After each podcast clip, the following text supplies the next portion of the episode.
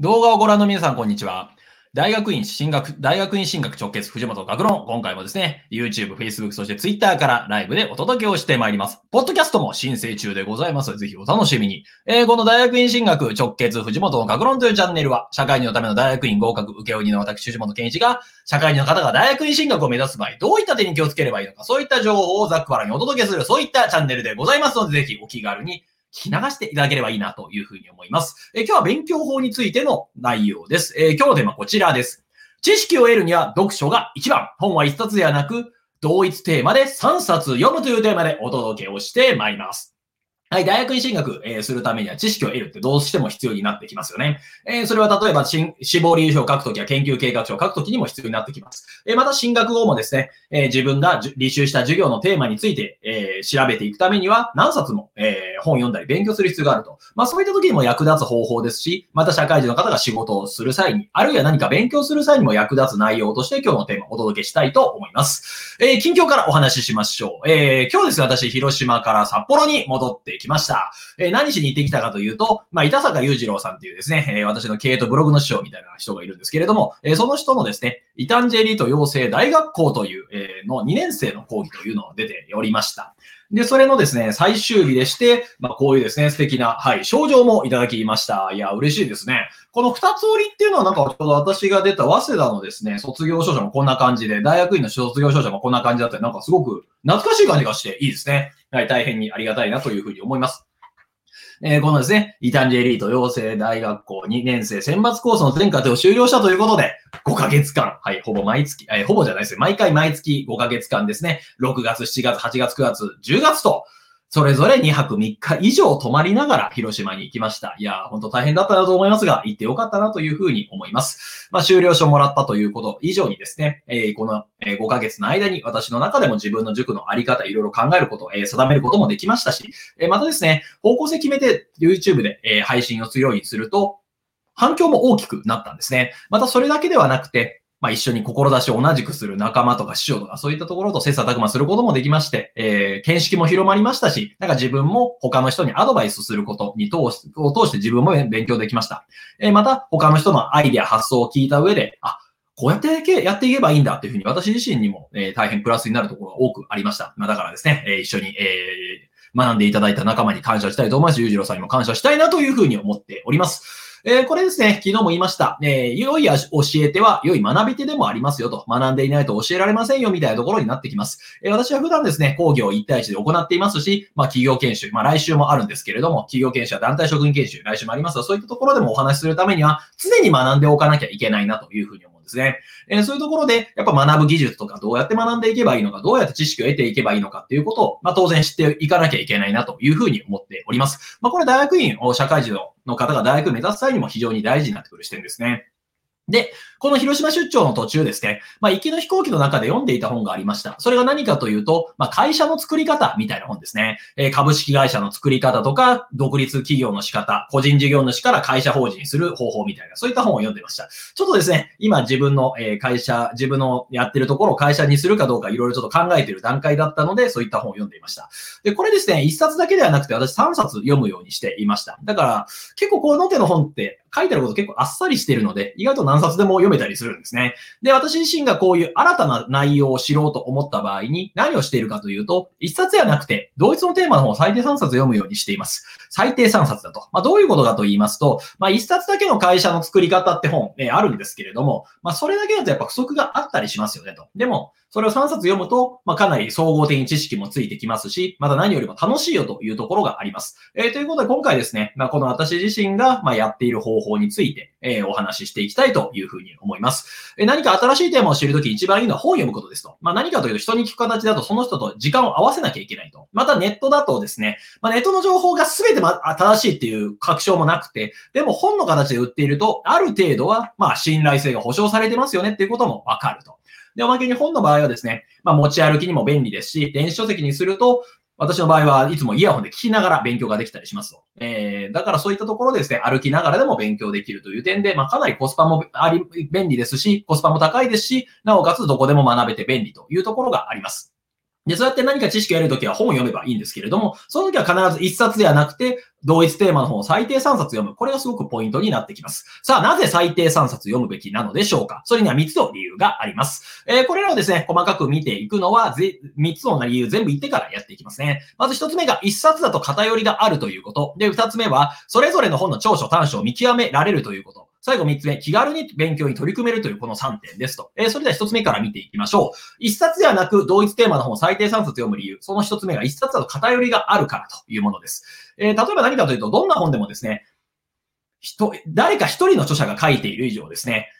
なんか書き忘れるところがあったりするんですよね。えー、あるいは何かあの、自分の一人の勝手な視点で書いているので、すごく偏見に満ちていたりとか、そういったことがあったりします。まあだから歴史について学ぶときもですね、一人だけ本を読むんではなくて、まあいろんな立場の人の本を読んでみた方がいいですよね。で、そうやって読んでみると、例えば同じ、え、太平洋戦争の見方も全然違うんだなって分かってきますし、また同じ、えー、政策についての評価も全然違うんだと分かってくると。まあだからこそ同じテーマでいろんな本を読むと、分かってくることがあると。一冊だけだと偏ってしまうことがありますし、特にですね、まあ、偏った知識で意思決定をしてしまうと、まあ、かなり問題が起きたりもします。それに大学院の場合であればですね、まあ、そういう偏ってる人ってやっぱり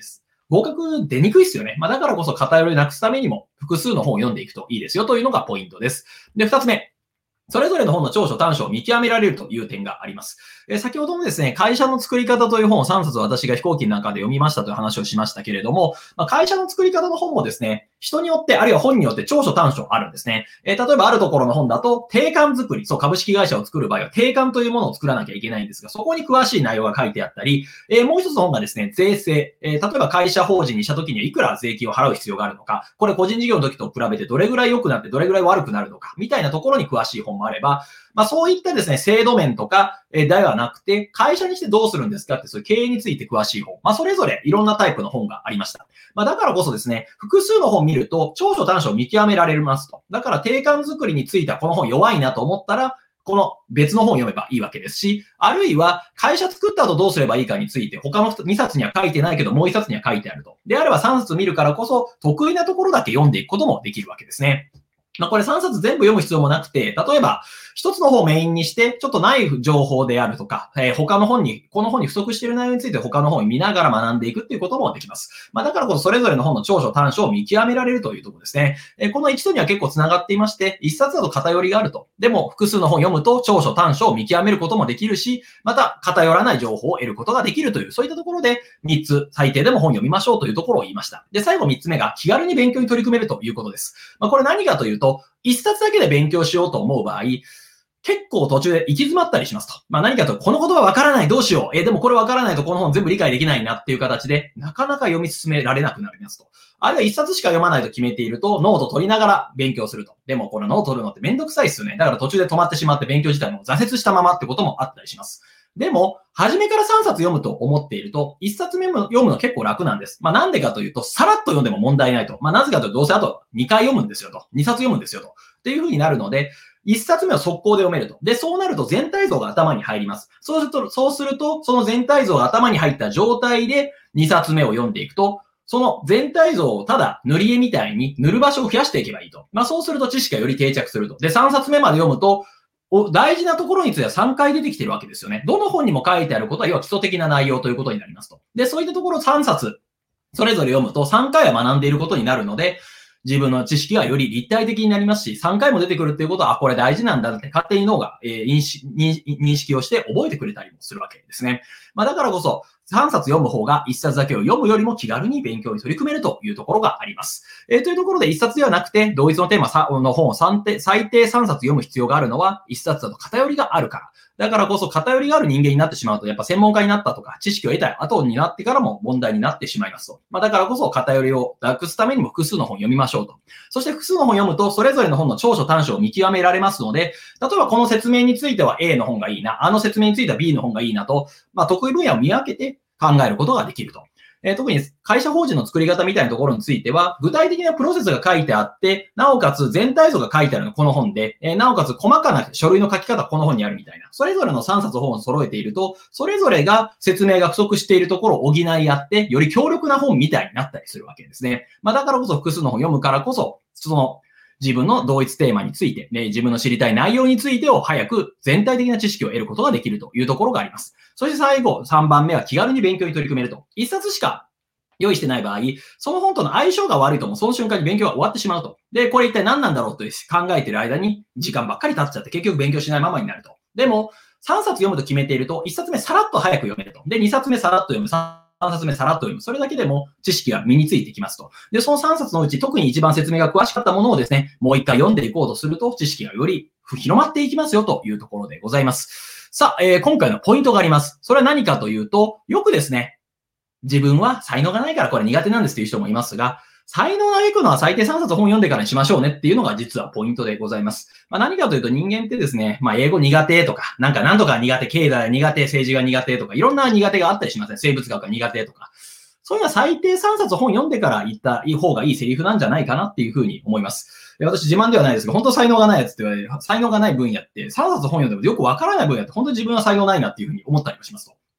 でも、そういうのなしでいきなり言うと、実は自分がその分野を勉強したらもっと仕事が高まっていたりとか、自分の能力が良くなったり、そういう可能性もあるわけですよねと。まあ、だからこそ自分は才能がないと嘆くのは、最低3冊読んでからにしましょうねと。まあ、1冊読んだぐらいでわかるわけがないというところもあります。だからこそ、まずは3冊黙って読もうと。そうすると、まあ、知識も入ってきますし、自分の得意分野も磨いていくことができますよというところでございます。えー、今回ですね、知識を得るには読書が一番。本は一冊ではなく、同一テーマで3冊読むという形で、勉強の仕方、本の読み方というテーマでお届けをしてまいりました。まあ、ここでやってきたのは何かと言いますと、はい。えー、一冊ではなくて同一のテーマの本を3冊読むと、いろんな点でメリットがありますよと。まあ、何かというと、3つの点でメリットがあります。1つ目が、1冊だと偏りがあるから、3冊読んだ方が偏りない知識を得ることができるということ。そして二つ目、それぞれの本の長所短所を見極められるので、その本の強いところ、弱いところを補いながら知識を深められると。そして最後三つ目、気軽に勉強に取り組めると。一冊しかやらないと決めていると、まあ、そのと途中で行き詰まってしまうともうそれでアウトですよと。でも3冊読むと決めていると、1冊目は速攻で読めると。で、1冊目は速攻で読むと全体像の理解ができているので、2冊目読むのが早くなると。で、2冊目までの知識を活かして3冊目も早く読めると。で、理想は4冊目、5冊目、6冊目、7冊目とどんどん読んでいくと、自分の知識がより深まっていくということですよね。で、ここでのポイントがあります。それは何かというと、才能を嘆くのは最低3冊読んでからと。まずはしっかり読んでみましょうと。3冊読んだら、いろいろと見えてくるものもあるかもしれません。まあそういった形で、一つのテーマ、同一テーマで3冊本を読む。それを意識なさると、自分が不得意なテーマであるとか、これから学んでいきたいテーマを速攻で身につけることができるのではないでしょうか。ぜひですね、何か勉強する際、特に大学に進学を目指す際に、最低3冊本読んでみようというのを大事にしていただければと思います。えー、こういった形の情報発信をですね、毎日やっておりますので、もっと見たいという方は、いいねボタンやチャンネル登録ボタン、また概要欄からメルマガ登録や LINE 登録も可能でございますので、お気軽にどうぞ。今回も最後までご覧いただきまして大変にありがとうございました。